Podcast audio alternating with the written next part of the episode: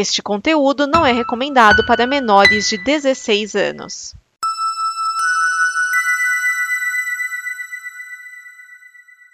Obrigado por dar play neste programa. Em nome das pessoas que o fizeram, peço que você expresse sua opinião nos comentários e considere nos apoiar na campanha de apoio, seja no Apoia-se ou no PicPay. As informações e os comentários estão em nosso site comboconteúdo.com. Agora, fique com o programa. DN Premiers, o programa de lançamentos de cinema e indicações que não dão problema.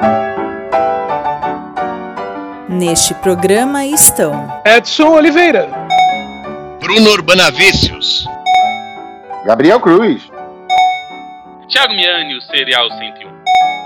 Márcio Neves, Vinícius Schiavini.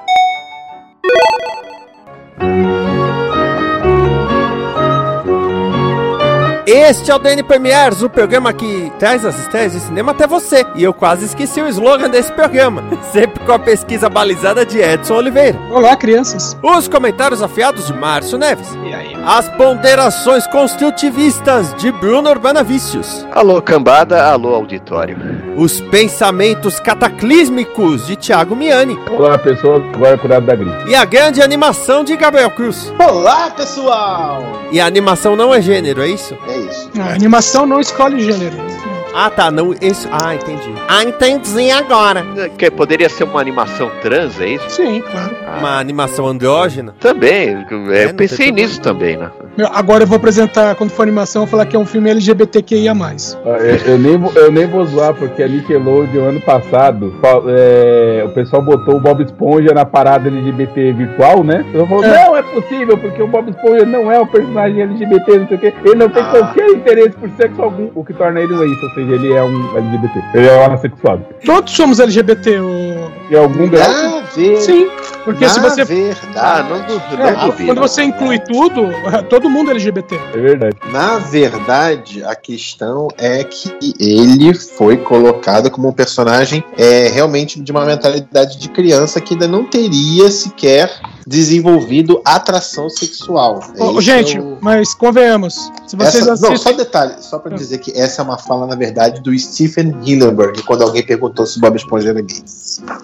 E depois de 20 anos, os caras não vão mais mexer nisso, cara. O Bob Esponja é uma esponja de lavar louça. Foda-se. Ô, gente, Não, mas é, só, só pra falar, é, temos que ser inclusivos, né? Como vocês sabem, em muitas, em muitas situações aí, é, não falam todas ou todos, fala todes, né? Então, seguindo disso, agora a gente tem que dizer que somos um programa de filmes. Eu ainda Não. prefiro dizer isso a dizer movies. Não, não, porque daí, o- porque daí só se o filme fosse muito amargo. Ô, Gabriel, é, com relação ao Bob Esponja, quando a gente assiste o longa-metragem e o Patrick vem com uma bandeirinha grudada na bunda, escrito parabéns pra você, Ah, eu lembro disso, eu vi esse filme no cinema, cara. eu, eu assisti esse filme com, com o meu enteado, que hoje é meu enteado, né? Aí tá, a gente tá assistindo junto, assim, dia que tava na casa da Carla. Aí ele, disseram que o Bob Esponja é gay. Eu falei, não tem nada a ver. Aí a gente tá assistindo, chegou essa cena ele, "Hum, Bob Esponja eu não sei, mas o Patrick é gay. Ai, ai, estou pronto. Ai, ai, peraí. E vamos com as estreias de cinema do dia 9 de setembro de 2021. Nós temos 45 do segundo tempo, O Velho, Respect, A História de Areta e Um Casal Inseparável. Bom, temos três filmes brasileiros, um filme estrangeiro. O, o nome desse episódio podia ser Vai Vendo Brasil, sem vírgula. Não, mas eu bolei um outro nome aí. Ah, maravilha. Vamos ao primeiro filme, 45 do segundo tempo. O diretor é o Luiz Vilaça. No elenco nós temos o Tony Ramos, fazendo sotaque de italiano. Cássio Gabos Mendes, Ari França, Denise Fraga, Luiz Cardoso. Esse filme aqui é um misto de comédia eh, e drama. Produção brasileira de 2021. E ele é um filme francês falseta da semana. Ah, o quê? Uai, só.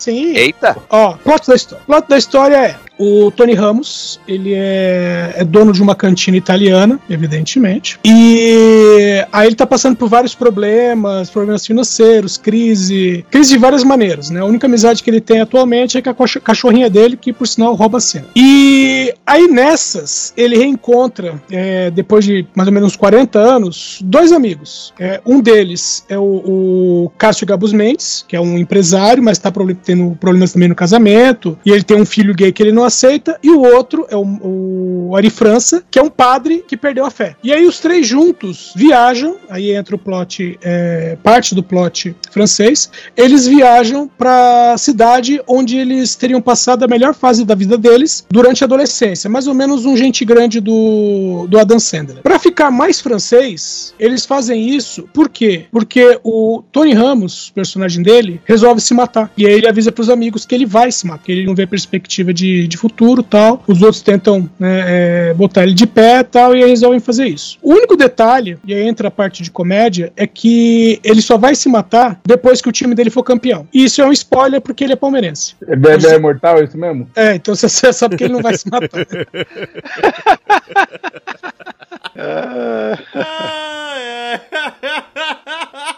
Vai, Corinthians! É, é, inclu- inclusive no trailer, a última, última cena do trailer é ele falando que se o Corinthians ganhar o campeonato, ele se mata no, no mesmo minuto. Não vai nem esperar. Então, é isso.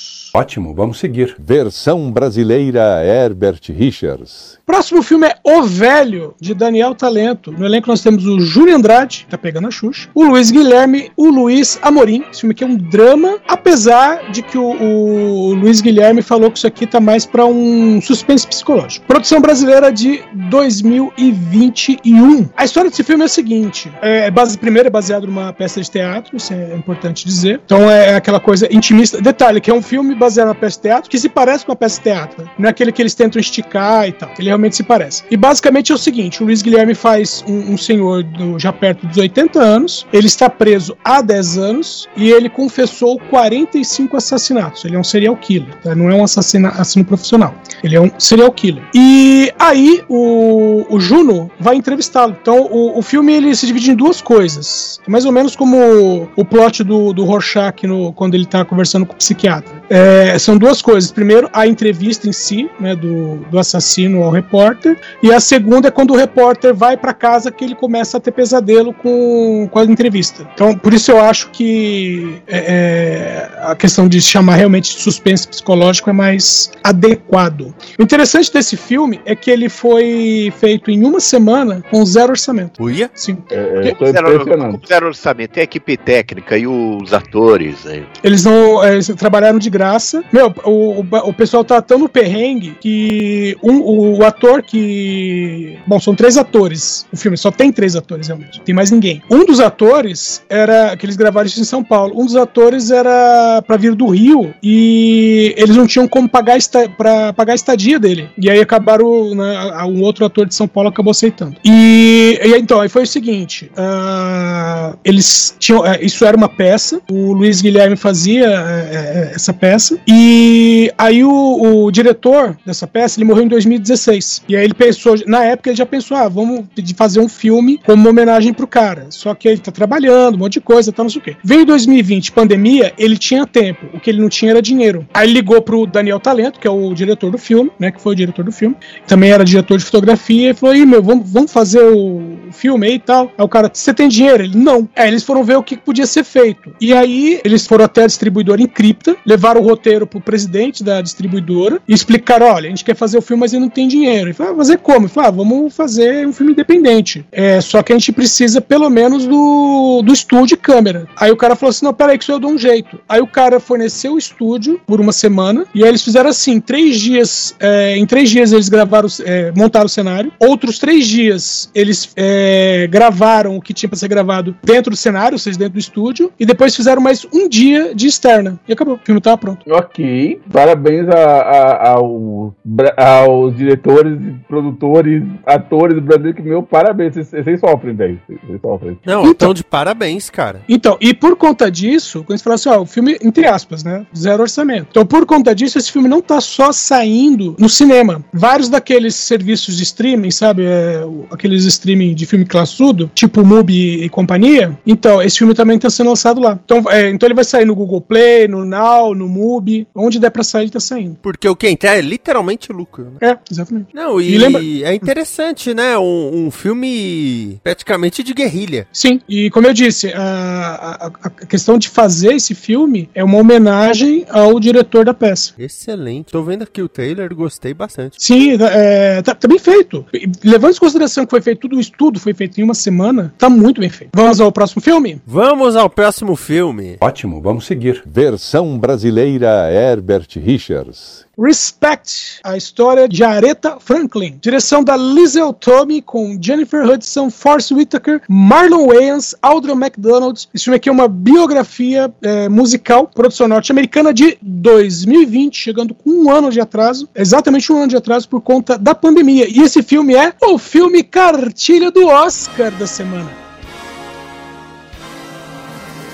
Ah, Não tá muito cedo pra, pra isso? Não, é, na verdade é muito tarde, porque como eu falei, o filme tá atrasado um ano. A ideia é que esse filme fosse lançado o ano passado para concorrer ao Oscar. Mas teve duas, duas coisas. Primeiro, a pandemia, evidentemente. E segundo, quando começaram a liberar as salas de cinema, foi aquele acúmulo de lançamento lá fora. E aí eles resolveram segurar. Aí, é, quem tá distribuindo? A MGM e a Universal Pictures. E aí eles falaram assim: ah, e já tinha feito campanha de marketing, não sei o que, já estavam gastando dinheiro em cima. Aí falaram assim: ah, então vamos lançar em janeiro, assim que der, né? E aí os caras falaram: não, que janeiro também e- ia estar tudo encavalado, era melhor esperar uma, entre aspas, uma janela que desse visibilidade pro filme, que, que assim, o pessoal pudesse assistir o filme e ter tempo pra ruminar esse filme, entendeu? Mais ou menos isso. E eu ponho mais um fator. Sim. Porque nessas acabou saindo The United States versus Billie Holiday. Sim. Com a Andra Day. E se não me engano, a Andra Day foi indicada ao Oscar. Exato. Então, quer ou não, se saísse junto, iam ser dois filmes sobre duas cantoras negras, né? Toda a batalha, toda, né? Então, Sim. tudo bem, são de épocas diferentes. E são filmes grandes,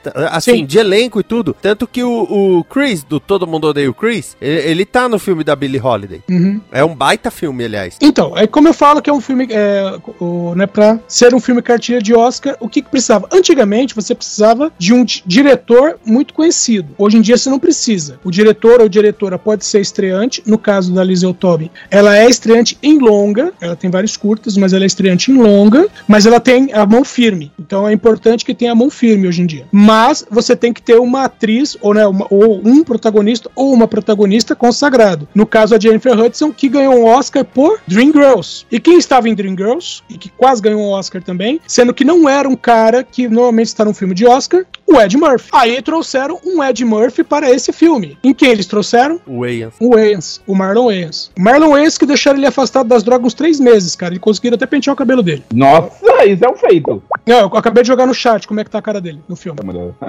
Parece até, no- parece, parece até uma, um- uma pessoa comum. Parece um ser humano, cara. É que porra é essa, velho? Ele até ganhou peso. Nossa, alguém se esforçou pra ganhar esse Oscar. Isso parece uma peruca, velho. Mas Dá ainda é licença. cara de Marlon Wayans. Ah, É. não, não, não. Agora é aquilo, tudo bem, tudo bem que Aretha Franklin, você pensa na música Respect, que é do Otis Redding, Uhum. que é a música de maior sucesso da carreira da Aretha Fran- Franklin, né? Então, é, esses filmes, eles, essas cinebiografias musicais, né, que nem do, do Elton John, do Fred Mercury, eles pegam títulos de músicas icônicos, né? Eu entendo isso e acho isso louvável, mas a gente sabe, se fosse nos anos 80, 90, esse filme ia sair com o título Uma Mulher Muito Aretada. Na verdade, isso aí no SBT ano que vem vai ser o título, cara. Tô sem palavras, esqueço. Não, no, no SBT hoje em dia eles simplificam, eles só colocam tipo Areta. Não vai ter nem o Respect, a história de Areta. E o Silva ainda vai anunciar o filme da, da cantora. Depois, depois de que eu descobri o que eles fazem com, com a série do Arqueiro, os filmes. Sério não, são vários filmes, tá? É, eu expliquei pra minha mãe outro dia, ela ficou, é sério isso? Você não tá zoando com a minha cara? Eu, ah, quem dera eu estivesse. A Jennifer Hudson tá, tá cara da Aretha Franklin, muito bem. Sim. Vamos para o último filme que tem uma mulher linda. Ótimo, vamos seguir. Versão brasileira Herbert Richards. O último filme é Um Casal Inseparável, direção do Sérgio Goldenberg, com Natália Dill, Marcos Veras, Totia Meirelles, Stepan Essessian. Esse filme aqui é uma comédia, um pouco de romance, ou um romance com um pouco de comédia, ou um drama, ou qualquer outra coisa. Produção brasileira de 2021, e Miane, esse sim é o filme Lavagem de Dinheiro da semana. Eu tava demorando. Um monte de filme brasileiro na sequência agora, cara. Porra, um dia. Cara, isso aqui é o seguinte: você tem o- a personagem da Natália Dill, que é a Manuela. Ela é uma professora de vôlei de praia. Nem pergunta, mas ela é uma professora de, de vôlei de praia. E aí ela tem um problema, por quê? Porque ela é super dedicada à carreira, às coisas que ela faz, então ela é super focada. E a mãe dela, que é a Totia Meirelles, acha ruim o fato dela não ter casado. É isso, o problema é esse. Aí ela conhece o Léo, que é o Marcos Veras, que é um pediatra, é um cara boa pinta, um cara bem sucedido, tal, não sei o quê. Os dois é, se apaixonam, mas não muito, e vão morar juntos pra ver se os dois funcionam como casal. A ideia é essa. Não, não, é pra se livrar da sogra. Não, é pra ver se funciona como casal. Vai vendo. Só que no meio disso, o Marcos Veras, como, é, como ele é pediatra, ele meio que se engraça com uma ou outra mãe de criança. Numa dessas, a Natália Dill acaba descobrindo. E lógico, dá um pé na bunda dele. Só que a mãe dela tem aquela coisa de, putz, ela nunca se relacionou com outra pessoa, só com esse cara. Então, esses dois nasceram um pro outro. E eu vou fazer de tudo pra provar que eles nasceram um pro outro. Então, a mãe começa a provocar situações em que os dois vão ter que se encontrar e se esbarrar de qualquer maneira. Mesmo que ela é, é, não queira nada com o cara e que o cara já esteja envolvido com outra mulher. Não tem como não dar errado. Vai dar errado. Cara, chega ao ponto da, da sogra não sogra, é, ela é corretora e ela arrumar pra ele um apartamento que é do lado do apartamento que a, a filha, quando né, terminou o relacionamento tudo, ela se muda, vai embora e não quer saber de mais nada, tipo vida nova. E aí a, a mãe arruma um apartamento pro cara que é do lado do apartamento da filha, só pra atrapalhar ainda mais a, a vida dos dois, entendeu? Então, É. O filme é isso, é um filme constrangedor, pra dizer o mínimo. E sim, botaram dinheiro nisso. E eu aproveito para chamar uma categoria especial e inédita, porque graças à protagonista nós temos o filme Citação a Julio Iglesias. Meu Deus. Como assim?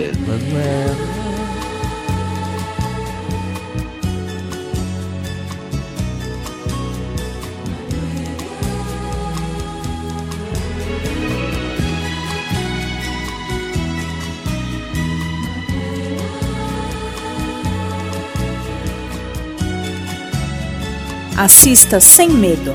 Nós vimos e você deve ver também. Como a noite. Assista Sem Medo é o quadro em que cada um de nós indica um filme para você curtir no conforto do seu lar. E hoje eu tava entre dois filmes que se passam numa realidade virtual, mas decidi ficar com um deles. De 2019, dirigido por Jake Kasdan. No elenco, falando do elenco, você já vão sacar como que é. No elenco nós temos Dwayne Johnson, também tem The Rock, Jack Black, Kevin Hart, Karen Gillan, Nick Jonas. Ah, o primeiro ou o segundo? Não, Aquafina, Rory McCann, Danny Glover e Danny DeVito. Não tô É falando segundo. nem do primeiro nem do segundo. Eu tô falando de Jumanji, a próxima fase, que é o terceiro filme da franquia. É o segundo da retomada. Teve que o teve terceiro filme do Jumanji? Teve. mas teve mais o retomada. primeiro, o primeiro é o do Robin Williams. O segundo é Jumanji Bem-vindo à Selva, que é com The Rock, que cai na categoria The Rock na selva. E agora tem esse que é cai na categoria The Rock no deserto, junto com o Escorpião Rei. É, é, é bom, é, acho que é bom citar para o pessoal que o Zatura é spin-off, ou seja, é uma série que vendeu em tudo. É, mas não se chama Jumanji, entendeu? Não, mas é spin-off da série. Não, spin-off não, ele é baseado em outro livro do mesmo autor. Aliás, eu li o livro. O, o, o Zatura é o, o o tabuleirinho de Jumanji. Se você lê o livro, é o mesmo tabuleiro. Nesse filme, o que que acontece? O Spencer, que foi o protagonista do anterior, ele quando entrou no jogo foi The Rock, e aí ele sentiu o grande problema que é não ser The Rock, né? Porque você na sua vida real, você olha assim pra você mesmo, você olha pras outras pessoas e percebe que, né, não é The Rock. Isso é muito triste. Ele decide voltar pro jogo, só que aí, quando os amigos tentam entrar pro jogo, eles acabam sem querer levando o vô do Spencer e o melhor amigo dele, que são Danny Glover e o Danny DeVito. Então nós temos humor idoso. E o melhor tipo de humor idoso, que é The Rock e o Kevin Hart fazendo humor idoso. É sensacional, porque uh, Dwayne Johnson tá, tá no auge da forma, né? O Kevin Hart tá no auge do, da estatura baixa. Mas é muito engraçado. Eles mudam completamente, né? De, de postura e tudo mais. É dois dois amigos voltaram junto com eles, então temos a Karen Gillan e o Jack Black, mas temos novos personagens sendo colocados. Um deles, que é a Aquafina, né, que agora tá em tudo, mulher tá em tudo. Ela faz a, a Ming, não podia ser mais chinesa, e tem um novo vilão, que é o Jürgen Obutal, que é um cara que mora numa fortaleza de aço, numa montanha de gelo, e ele é interpretado pelo Rory McCann. E para você que não sabe quem é o Rory McCann, ele é o cão do Game of Thrones. Ah, tá. Você que era o cão que eu tento. Não, não. tô- Eu pensei isso também. Eu ia falar, pobre diabo. então, é uma continuação muito divertida. Tem, tem assim, um- umas tiradas muito boas, principalmente por esse ponto, é, né? Pelo fato dos idosos, às vezes. Então, porque a gente tem que continuar o jogo. Que jogo? Esse jogo de videogame. Nós estamos num jogo de videogame pela terceira vez. Estamos. Só que esse não tem referência ao Robin Williams. Ele já partiu para outro lance. É, eu não sei, mas eu até chutaria que é a primeira vez que o, o Dwayne Johnson pega uma franquia, leva ela pra selva e gera uma continuação. Porque o Viagem não teve, né? Ah, o Viagem, na verdade, é uma continuação. Então, ele é uma retomada, porque o original é do Brandon Fraser. Mas ele Sim. não teve um terceiro, né? Não, Viagem teve. Ele teve o terceiro? Teve o terceiro. Eu não lembro o nome exato, mas é a Ilha qualquer coisa. Mas teve um terceiro, sim. Não, esse é o segundo, que é a Não. Ilha Misteriosa. Não, tem um terceiro. Que o primeiro é do, do Viajando, Brandon Fraser. tem um, tem um Viagem 2? O- Então- o Viagem 2 é o do The Rock. O Viagem 2 é o The Rock. É isso que eu tô Ah, falando. tá. A retomada Ah, tá. É dele. Ele é misteriosa. É o. É, é, então acho que é esse mesmo. É, o primeiro é o de 2008, que é o do Brandon Fraser. Viagem ao centro da Terra. Isso. Aí o segundo, que é o Viagem 2, A Ilha Misteriosa, que é com Dwayne Johnson, Michael Caine, Vanessa Hudgens. Eu posso fara- parar de falar o elenco porque tem Vanessa Hudgens, é o que importa. Mas ele não teve uma continuação. Pensaram na continuação é, com a Viagem à Lua, mas não rolou. É, pra, pra completar a trinca, né? Por causa que. Não sei se teve um Viagem à Lua lá nos anos 60 também, mas teve os- esses dois filmes aí teve também. Um é de 59 e outro de 61. Bom, Viagem à Lua teve um em 1902. É. então é um filme bem legal. O Jumanji 3, né? Vamos lembrar que ele é o terceiro. Ele é muito divertido. E é aquilo, né? Eles até brincam. Ah, vamos prometer nunca mais voltar para Jumanji, né? Ah, tá bom, mas. Na verdade, Todo, todo mundo sabia que não ia rolar, né? ah, o que pode até acontecer é de ter outros outras pessoas pegando o jogo ou os jogos de repente pra nuvem e alguém baixar no Steam e de repente até serem quatro pessoas que não se conhecem ao vivo. Elas só se conheceram pela conexão da, da nuvem. E esse formato de ter os personagens no jogo permite até que ah, houve uma atualização e agora tem um personagem novo que é o tal, caso um dos atores não queira voltar. Mas é aquilo, até o Nick Jonas voltou. Ele era um, um gancho, ele era uma coisinha no, no primeiro filme em questão de roteiro e ele voltou, então é tranquilo. Gabriel Cruz.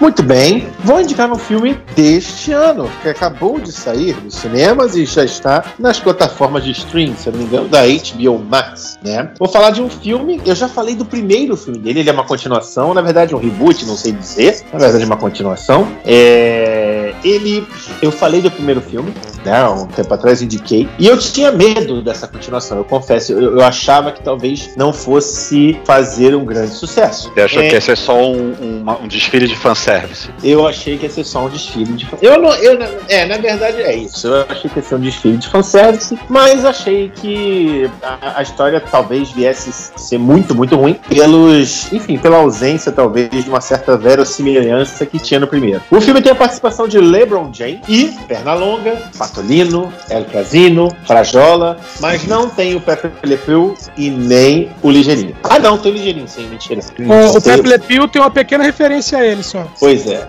Estou falando, é claro, de Space Jam, o legado, né? Um e novo eu, legado. a verdade, Space Jam, o novo legado, é um filme que ah, traz agora então as aventuras de LeBron James, que é captu cujo filho é capturado por uma realidade virtual, né? Mas é, ele na verdade até seria, pode- podemos dizer que ele é um desfile de fanservice, mas no sentido de que ele é uma verdadeira homenagem a toda a contribuição que a Warner fez para a história do cinema, né? Então é um filme que você vai ver sim, o Gigante de Ferro, vai ver o King Kong, vai ver os super-heróis da DC, né, as referências dos heróis da DC, mas também você vai ver diversas referências históricas da Warner. Você vai ver Casablanca, você vai ver ali referência de Laranja Mecânica, né? Você vai Essa aí, inclusive, deu treta, né? Não, não deu treta. não, treta nenhuma. O pessoal assim, é, a- a- não, não chegou a dar treta alguma. Não. O pessoal não realmente. sei, não, não sei em que círculos vocês estavam, mas no meu o pessoal mais sacaneou. Tiraram Pepe Le Pew porque ele faz uma citação a ser um cara meio escroto e botaram no fundo de Laranja Mecânica. Então, Miane, a gente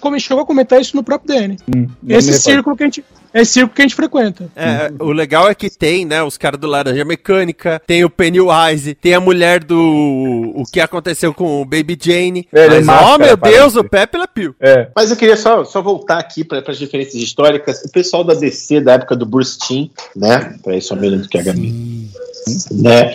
Que é maravilhosa, inclusive, essa, essa parte. E uma outra coisa que aí eu vou ser muito, né, do meu coração de animador, uma homenagem maravilhosa à animação tradicional 2D, né? Que o filme, ele, ele ah, ali- aliás, né, foi, foi, foi inclusive o que salvou a atuação do LeBron James, né? Que, pelo amor de Deus, é, mas o que salvou foi justamente o fato de terem transformado ele numa animação 2D durante quase a maior parte da participação dele no filme, né? Enquanto ele tá lá é, escalando, né, o time que vai ser, que vai lutar contra os novos Monstars, né? A história é basicamente, a, a- história basicamente que o filho dele é sequestrado por uma realidade virtual, que é na verdade uma inteligência artificial da Warner Verso, né? O algoritmo. É, o algoritmo, brilhante nome. Ah, e justamente o que eles vão, o que, que, o que ele desafia é que o LeBron, né, faz, desafia o LeBron a uma partida de, de basquete, porque o LeBron acha que ele teve uma ideia péssima em colocá-lo nos produtos da Warner. E aí ele, cara, ele resolve desafiar. Se eu vencer, né,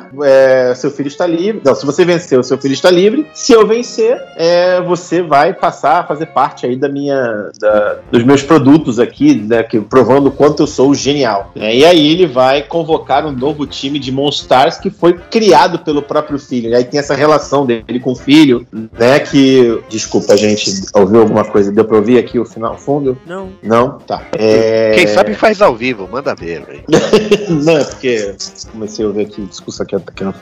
Mas. ah, desculpa, onde é que eu tava antes de ser O interrompido? filho aqui? tá fazendo videogame. É, e o filho tá produzindo videogame, ele quer que o filho seja um, um astro do basquete, né? Quer que seja um esportista, e não percebe, né, esse dia a dia, né, o, os Não, interesses reais do filho. No filme, Certo? o LeBron James é um pai horrível, né? Inclusive- Porque basicamente, uma vez quando ele foi criança, alguém zoou ele porque ele tava distraído e ele decidiu não fazer mais nada na vida a não ser jogar basquete. Jogar basquete, exatamente isso. E obrigar todas as crianças em volta dele, os filhos, a serem excelentes jogadores de basquete. Exatamente. Mas quando eu falo que o filme faz uma homenagem né, à animação 2D, porque no momento em que todos. Eu, eu até comentava isso, né? Porque tem um momento no filme que todo mundo vira é, 3D. Né? E aí eu falei assim, putz, nessa cena é, é- é- é- tem um risco aqui, porque o 3D pode datar, né? Por mais que seja fantástico, maravilhoso, daqui a um tempo vai datar. Enquanto que a animação 2D ela raramente exatamente data, né? Você vai ver o 2D do, do Space Jam 1, né? Você, você vê o, o 2D do Space Jam 1, você consegue, você não, não, não, tem esse efeito de que tá datado,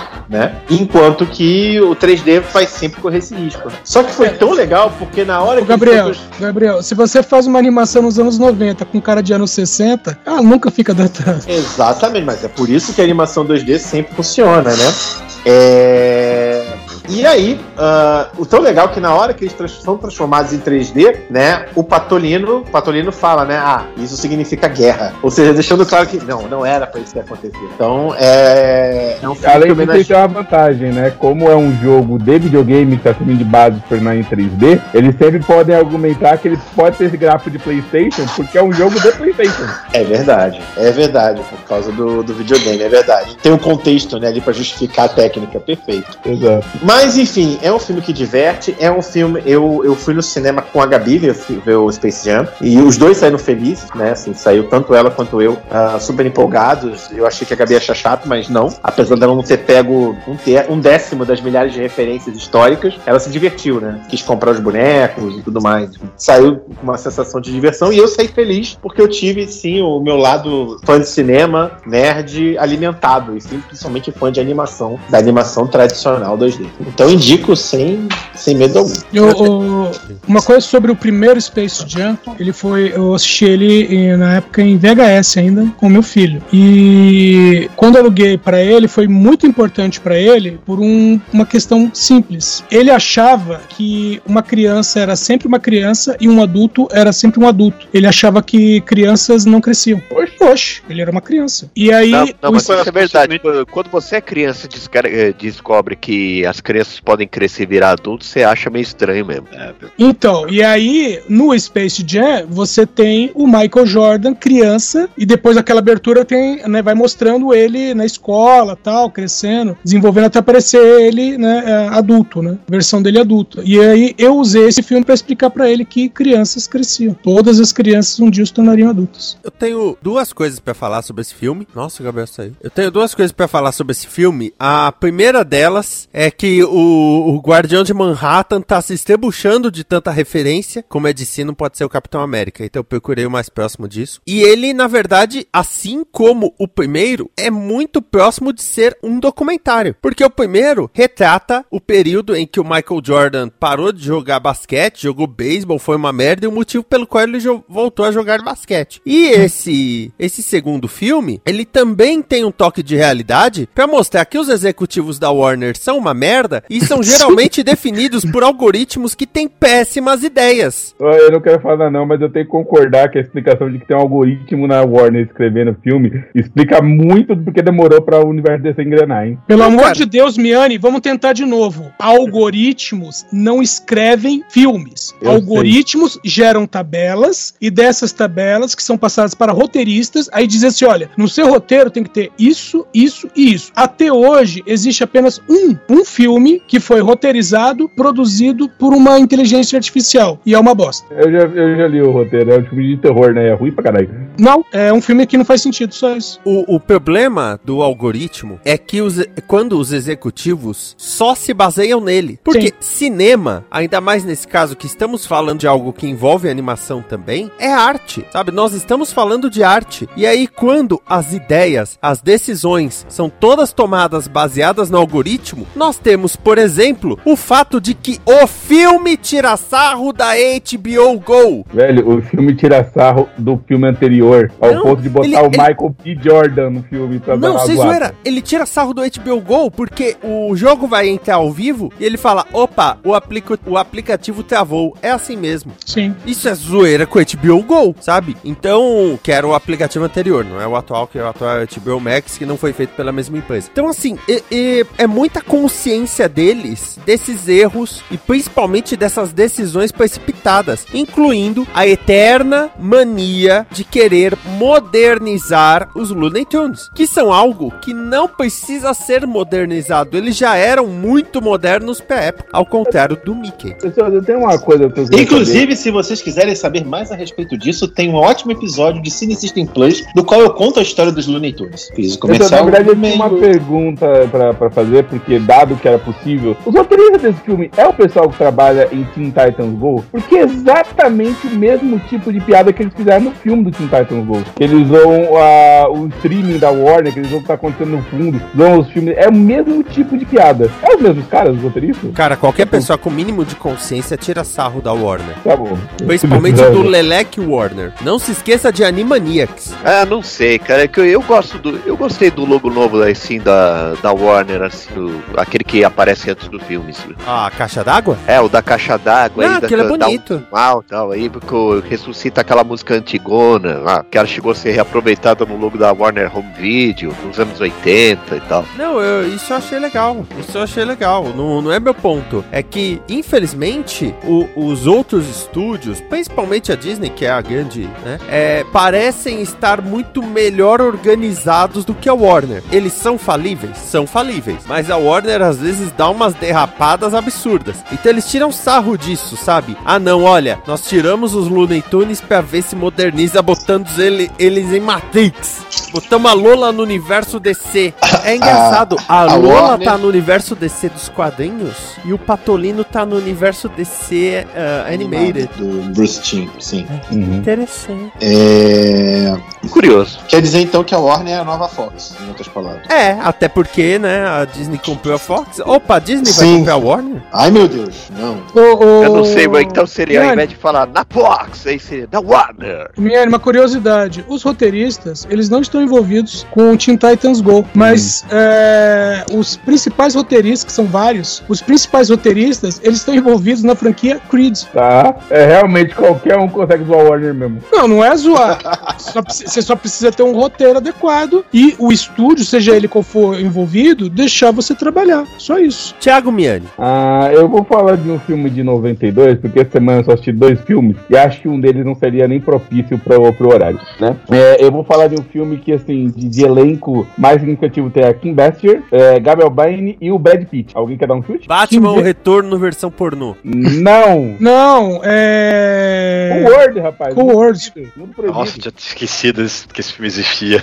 então tá tudo conectado aqui em Best e Brad Pitt. Ah, agora faz sentido. A história que, que tem é que depois de um acidente que envolve o Brad Pitt bater de carro, ele vai parar no mundo de quadrinhos, mas que ele vê com a animação, né? Porque a gente tá vendo sempre os quadrinhos se mexendo, e ele vira um policial desse mundo de quadrinhos, que tem as suas próprias estreias, regras, incluindo a sexy é, Rolly, é, que quer muito, mas ela quer muito é, virar humana. E basicamente pra isso ela tem que fazer sexo com o ser humano, e ele, como é o único ser humano disponível, não quer. Porque ele é o policial, ele mantém as regras. Até que o Gabriel Brain, que faz o papel de Jack, acho que é o nome do personagem, que é o escritor dessa história em quadrinhos, também acaba parando no, nesse mundo. Só que ele faz isso através de um sonho no começo, depois ele vai de lá- direto pra lá, até que, né, a Rolly consegue o que ela quer e ela vai pro mundo real. E assim, é uma loucura, é uma despirocação absurda. É um filme fantástico, eu lembro ter assistido várias e várias vezes no SBT. E assim, eu gosto pra caramba e eu revi ele recentemente e tenho que dizer, cara, é um filme que continua bom. Não é, não vai revolucionar nada, não é uma cilada para Roger Rabbit, mas é um filme que vale a pena. Não mesmo. É muito legal. Não mesmo, é melhor que Roger Rabbit. É Roger Rabbit tem nostalgia, né? Eu não posso. Não, é. É do Don Bluff, gente. Eu tô tentando lembrar do quem animou. Foi o Don Bluff que animou com o Word? Ah, você tá pedindo demais, cara. É só olhando na ficha. É. Mas é um filme muito legal. Eu assisti ele recentemente e ainda continua legal. Vale muitíssimo a pena. E eu vou falar que ele tem um dos finais mais surpreendentes do, do- assim, da, da época. Eu não me recordo até o final tão surpreendente que é, né? O, a morte de Brad Pitt, enfim, né? Não, não vai Cara, eu- é spoiler, porque pode ter 28 anos o filme. Eu gosto muito do- da cena. É, é- é uma cena que, que é uma transição, né? Que o, na- no mundo real, de repente, começa alguns frames a- o, o personagem virar animação, né? É, Ô, aqui- Gabriel. Aquilo é muito bom. Fala. Ralph Baquesh. Pô, jurava que era o Don Bluth. Mas. Pô, é muito maneiro. Esse filme é muito legal. É, é, então, eu, eu sei que a animação tem a cara do Ralph Bakshi, só que eu tava na dúvida se ele só tinha feito a animação ou o filme todo. Ele, a direção é dele. Se vê que é um trabalho de amor. Márcio Neves. Pois bem, pois bem, né? Como eu não tô, tô, tava com preguiça de ficar pensando que filme indicar de muito tempo atrás, que eu não ia lembrar mais de história e tal, vou falar do outro filme que eu não. que eu dei, lembra que eu dei duas, duas opções pra escolherem na semana passada? Eu falei de Sim. um, né? Agora eu vou falar do outro. O, o Ah, que não. originalmente. eu- O que todo mundo já recusou da primeira vez? O, o filme que eu tô falando, que eu vou falar, né, ele foi dirigido por Charlie McDowell e no elenco, elenco enxuto até, assim, não tem muito, porque assim, tem um bocado de gente, mas assim, de, de- de gente atuando mesmo são poucos, né? Tem o Jason Segel, tem a Rooney Mara, né, temos o Jesse Plimo, Plim, Plimons, nossa, parece um i aqui. E mas o destaque mesmo, apesar dele não ser o, o personagem principal, né, é o Robert Redford. E eu tô falando de A Descoberta, um filme aí que é eu, eu digo que é filme da Netflix, mas não foi a Netflix que fez. Mas ela comprou os direitos de distribuição mundo afora e bota o, o loginho dela lá, né, na, na- no filme. O filme é de 2017 e, e, e ele começa, né, com uma entrevista do personagem do Robert Redford, Redford, que é o, o Thomas Harbour, que ele tá dando uma entrevista por causa que ele, né, ele, ele é um pesquisador e ele conseguiu, nesse filme, nessa história desse filme, comprovar cientificamente, de forma que os cientistas não conseguem contestar, né, os que fizeram a revisão e tudo mais, né, de que sim, existe a vida após a morte. né, ele conseguiu comprovar na, história do filme cientificamente que a vida após a morte existe. E ele tá dando uma entrevista justamente por causa que já tem um tempo, né, ele ficou que essa informação já veio, veio a público, né, só que ele já sabia muito mais tempo, tava eh, eh, tava guardando, porque tava, que, acordo na entrevista falando, né, que tava querendo confirmar, ter certeza, né? Porque a prova tem que ser irrefutável e tudo mais, né? Pra evitar problemas. Só que, né, a gente logo no início do filme a gente descobre, né, que por conta disso, o que, que vocês acham que, que, que iria acontecer se isso se tornasse realidade? Suicídios em massa, né? Que é o, o- um dos panos de fundo aí do, do problemáticas do filme aí.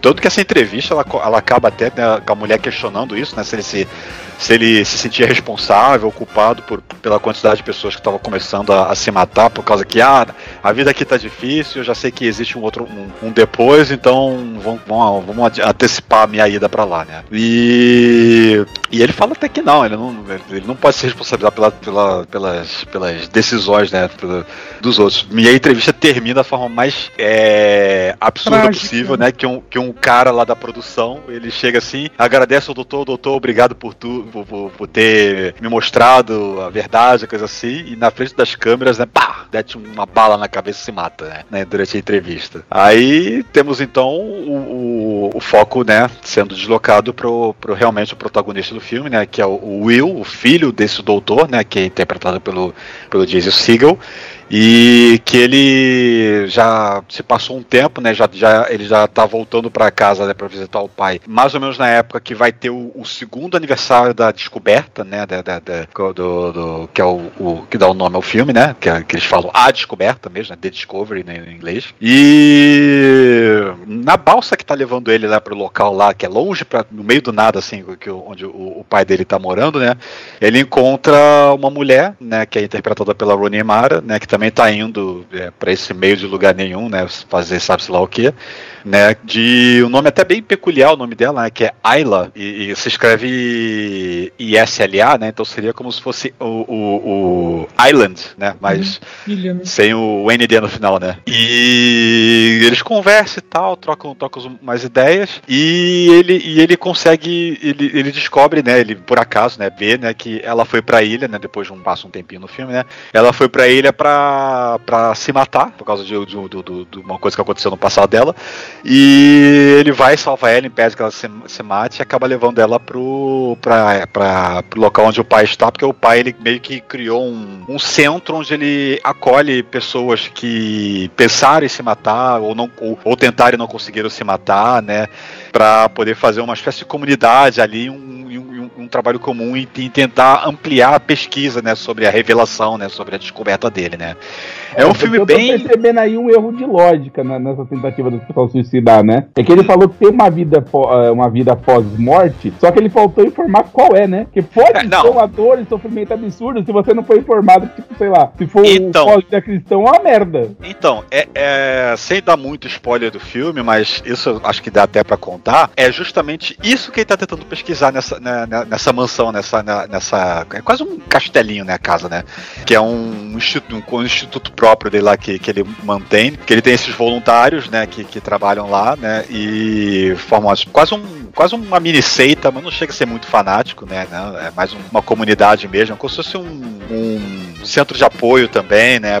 Para pessoas com tendências suicidas e tal.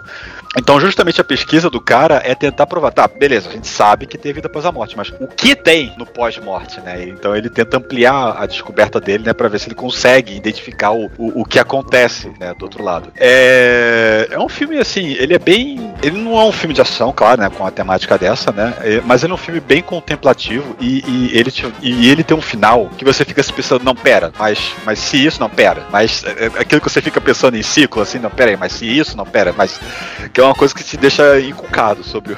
Opa, peraí. Eu, eu, eu sei, eles explicaram, mas é, é uma coisa que você fica se fica intrigado pra poder fechar né, a, a história. Mas é, é, é legal, é legal. É um filme que, que vale a pena ser visto aí. Como eu falei, né? Ele é distribuído pela Netflix, então vocês conseguem ver lá né, na Netflix, né? Ele tem, é um daqueles filmes que tem o, o selinho de Netflix, né? Por causa que ele tem distribuição exclusiva né, no Brasil e em boa parte do mundo por ela. E é um filme interessante. Eu acho que, que vale a pena ser conferido aí. Né? Essa, a, a história. Eu sei que ela não, não pegaria todo mundo, né? Algumas pessoas podem achar ele um pouco devagar demais, lento demais, mas é um filme que eu acho que merece ser conferido. Né? A descoberta, vai lá na Netflix e assistam, que eu recomendo, eu recomendo. Não é um assim como da semana passada, né? Que todo mundo, a crítica meteu malho, botou 12 no Rotten, sei lá qual foi a nota que tem lá, né? Ah, esse é um também não um, não é um filme que, que, que, eu, que eu diria, ah, perdi meu tempo assistindo, não. Acho que, que, que o, o tempo foi bem gasto. Foi bem gasto. Então vamos lá, assistam a descoberta. Só pra constar, nada a ver com a descoberta que eu quero assistir, tá na minha lista, mas falar que tá na minha lista não quer dizer nada. É, o Honest Trailer do Space Jam fez uma piada que eu, eu lembrei agora só. Que ele fala: Ah, o filme fala sobre um homem que esqueceu a magia no que faz, até que seu filho é sequestrado e ele precisa se aliar a seres mágicos e malucos para então redescobrir a magia e enfrentar um vilão cruel. Aí o narrador para e fala: Gente, eu posso só assistir Hulk? Nossa. Hulk é a volta do Capitão Gancho, eu tô Eu falando. sei, mas nossa, o cara foi longe, hein? Não, não foi longe. O Márcio indicou o filme aí semana passada. É. Retrasada, na verdade. Retrasada. Bruno Urbanavícios. Ai, rapaz, aí eu vou acabar indicando aqui um, um filme que eu não sei se tem legendado em português fácil, mas sei lá, eu torço pra Só que- em português difícil. Não, que, eu- que só tem, sei lá, legenda em inglês. Eu assisti há muito tempo atrás, há quase 20 anos aí, o DVD desse treco, ah, com legenda em inglês, porque eu não confio na minha fluência, né? Então, aí eu acabei assistindo que um amigo meu emprestou. Eu, eu já conto mais um pouco dos detalhes e tal, que é um filme de um documentário, eu- que eu, eu gosto muito de documentários. Então, esse é um documentário de 1999, dirigido pelo Chris Smith, chamado American Movie. É um documentário porque ele fala a, a história de um aspirante a cineasta, penso eu. eu que o- sei lá, acho que o cara quer, deve se apresentar como cineasta, mas eu não tenho tanta certeza se ele é mesmo, vezes, ocasionalmente ator. O nome dele é Mark Borchardt. Ele é lá do estado do Wisconsin e ele tentou fazer um filme, que ele já tinha feito trabalhos de radiodrama ou coisa parecida no- ao longo da vida dele, assim, pelo menos enquanto o desemprego e o alcoolismo deixava. E quando ele não conseguiu passar da pré-produção de um filme épico que ele gostaria muito de fazer, então ele passou a se dedicar do- com curta-metragem de terror chamado Coven, que inclusive tá no, nos extras do DVD desse documentário, que, que ele fez o, esse curta Coven que ele fez com o dinheiro do, do tio dele à beira da morte, que mora num trailer apesar de ter grana no banco, vai entender. E pelo menos a produção desse curta-metragem Coven que ele fez anda, porque vai aos trancos e barrancos. Então, ele, ele escala uma equipe praticamente amadora de parentes e amigos dele que não sabe direito do que tá fazendo, a não ser pelo, pelo amigo dele, o Mike Shank, que, que ele chamou que também é, o, é alcoólatra, é viciado em drogas, que ele toca guitarra. Então daí ele fez a trilha sonora do curta e, e acabou fazendo também a trilha sonora do documentário mesmo. Bom, aos trancos e barrancos ele consegue concluir esse curta-metragem de terror e estreia lá na cidade dele e tal, no fim do filme. Eu, é que eu, bom, esse filme é antigo aí, é que eu acho que não, não faz tanto sentido saber se, se acaba bem ou mal. Eu acho que a maneira como a história se desenrola, como, como é contada, os tropeços aí pra ele conseguir fazer alguma coisa de cinema, eu acho que é o que vale nesse caso. Casou com o projeto que ele fez no final dos anos 90 e tal, e o documentário é muito bom, tanto que ele ganhou o grande prêmio do júri para documentários no Festival de Sundance e acabou sendo chamado aí para entrevista no David Letterman, fez algumas pontas aí como de atuação em, em outros filmes, pelo menos é o que diz a página dele na Wikipédia. Eu não sei que eu- ele estava tentando fazer um outro filme aí, mas não sei se ele desencanou, se não conseguiu. E mas pelo menos a história desse documentário é muito bacana, que, e é documentário mesmo aí, não é um falso documentário tipo Spinal Tap como eu inicialmente pensei, aí enquanto eu tava assistindo, sei lá, eu, eu fiquei na dúvida se se era que eu- se era verdade mesmo que eu tava fazendo, se era uma, uma galhofa, um falso um mockumentary, né, como se diz em inglês. Aí depois, eu, quando eu devolvi o DVD que o, que o meu amigo me emprestou, perguntei pra ele, vem cá, ô, que vem cá, isso aí é que eu- é filme de ver, é verdade mesmo? Aconteceu essa história?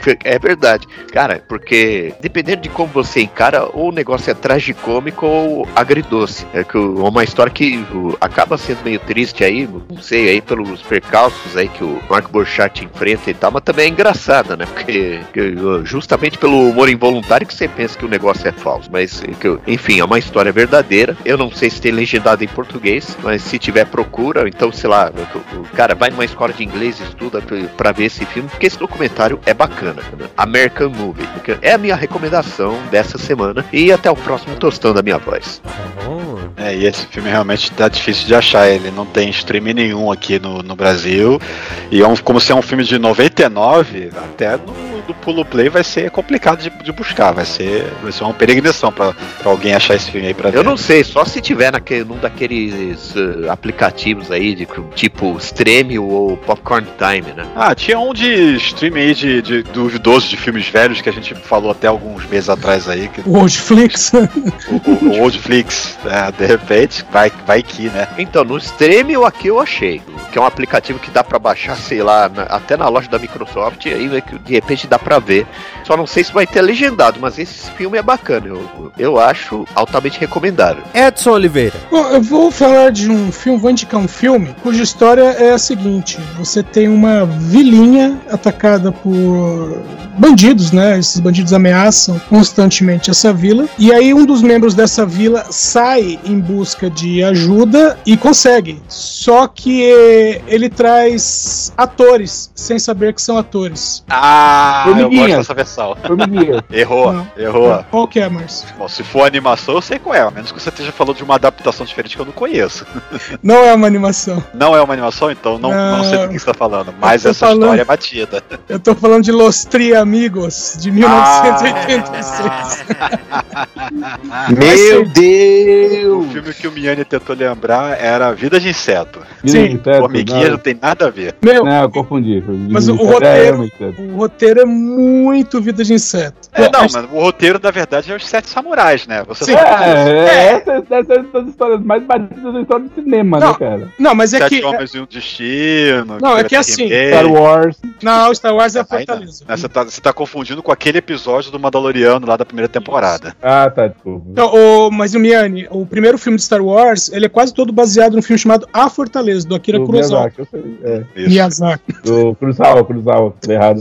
É, não, então, é porque nesses filmes são samurais que vão defender uma vila, e mas eles são realmente samurais ou pistoleiros e tal. É que São realmente samurais naquela. É, é, mas- Um deles não é de tanto assim. É, é, não queria ser. É, então, mas é que mas são pessoas que estão indo sabendo o que estão indo fazer. No- Agora, tanto no Vida de Inseto quanto no, no Los Triamigos, amigos, É, eles vão por engano. É a subversão do, do, do, do- do tema. Exatamente. Bom, o filme é dirigido pelo John Landis. No elenco principal nós temos o Steve Martin, o Chevy Chase e o Martin Shorts. E eles fazem três é, atores e o filme se passa em 1916. Então são três atores do cinema mudo, evidentemente, e eles são três é, heróis, né, de uma série de cinema. E aí você tem uma, uma vilinha, meu, é uma vilinha pobre. O nome da vila é Santo Poco. Então Ah, faltou até santo. então, e aí uma mulher dessa vila, que é a Carmen, interpretada pela Patrice Martinez, ela acaba vendo um filme dele, só que ela vê um pedaço. E ela pensa que aquilo é o noticiário. E aí o que, que ela faz? Ela escreve uma carta para os três, pedindo, lembrando, eles estão numa vila no México. Então ela escreve a carta em espanhol, pedindo ajuda dos três e pedindo para eles irem para a vila. Ah, ao mesmo tempo em que os três acabaram de ser demitidos justamente porque eles queriam um aumento de salário. E aí eh, eles leem muito mal o espanhol ou quase nada de espanhol e pelo que eles entendem, a, a Carmen tá pedindo para eles que eles vão e se apresentem na cidadezinha do, do, do México. E ela fala, olha, tem um bandido chamado El Guapo, né? O infame El Guapo. E a outra fala assim, infame? O que, que é infame? Fala, ah, é quando o cara é famoso demais. Ah, tá, beleza.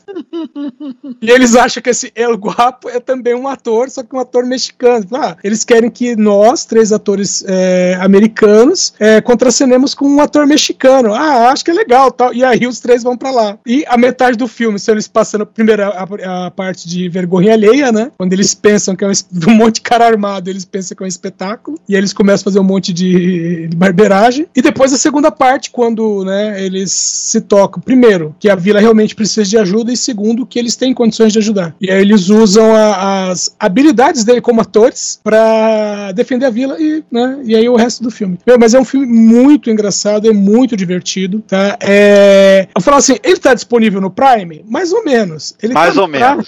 Via MGM, né? Que É, 14 mas assim, espera uns meses que, que de repente tá liberado pra geral do, É. da Santos Prime. Mas por enquanto é, tá via MGM, né? O, o- o puxadinho, um dos puxadinhos do Prime, né? E se você ainda não assinou o MGM, você pode assistir durante sete dias gratuitamente.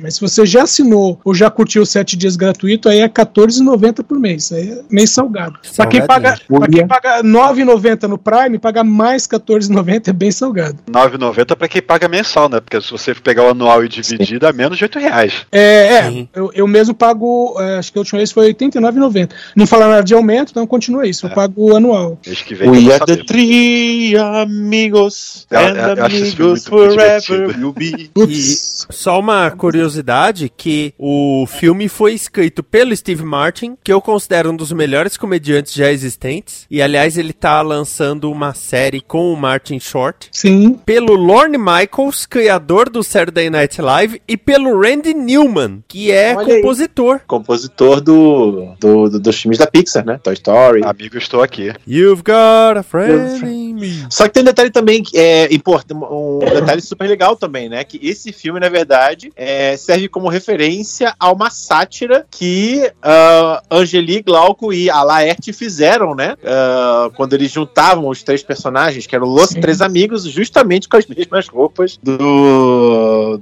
do, do Los Três Amigos do filme, né? Sempre, Então é- sempre lembrando que depois entrou o Adão e Turrus Garay, e Sim, numa entrevista perguntaram, perguntaram assim: é, vocês chamam os três amigos, mas são quatro, né? O que, que você tem a dizer sobre isso, Adão? Ele, os três mosqueteiros também eram quatro e ninguém falou nada. É, como te llamas, Miguelito, pá, te chamabas. Como é que é? é, Ele chega numa cidade, aí tem uma menininha, aí fala assim: Olha, mira, uma, uma menuda, como te chamas? Ela, Cristiane F. Aí o cara aí vai, abraça, ó, pobrecita, drogada, prostituída. Ela, não, não sou nada disso, não. Ah, mas a noite é uma criança. E na- no quadrinho seguinte, alguém pergunta, mas você é F de quê? F de filha do General Cluster. Aí entra um. Sim. É, tem as É, duas edições, tem as duas coletâneas autografadas pelo. E eu sou muito fã do Steve Martin. E, e é nessa. Nos Três Amigos que, na primeira história, que toda hora, quando alguém fala alguma. que o, o, o Laerton é, fazia parte de uma caravana, ele caiu, foi pe- acho que mais ou menos isso. Ele foi criado por índios que venderam ele pros coiotes, que venderam ele pra um bando de viados. Aí aparece a cara do Laerte falando, viados não, transformistas. E toda vez que alguém fala a palavra viado, aparece ele falando, viado não, transformista. Inclusive, quando começa a história, né, tá, o- os três estão dentro de um, uma- num salão, né? ah, o, o, o Glauco vendendo drogas, o Angeli é, ve- vence- ganhando pessoal nas cartas, né? Do, vende- é, os velhos cegos ganhando, ganhando deles na, dos velhos cegos na carta, e o Laerte vestido de, de cancã no palco cantando. Aí entra um bando de bandido, rouba todo mundo, aí, alguém, aí um fala assim, e agora? Ah, vamos levar o viado também. Aí ele grita, viado não, transformista. Meu Deus.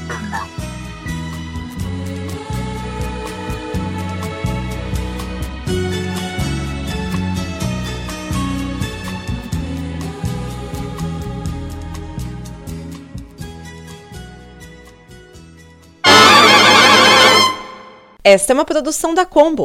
Confira todo o conteúdo do amanhã em nosso site comboconteúdo.com.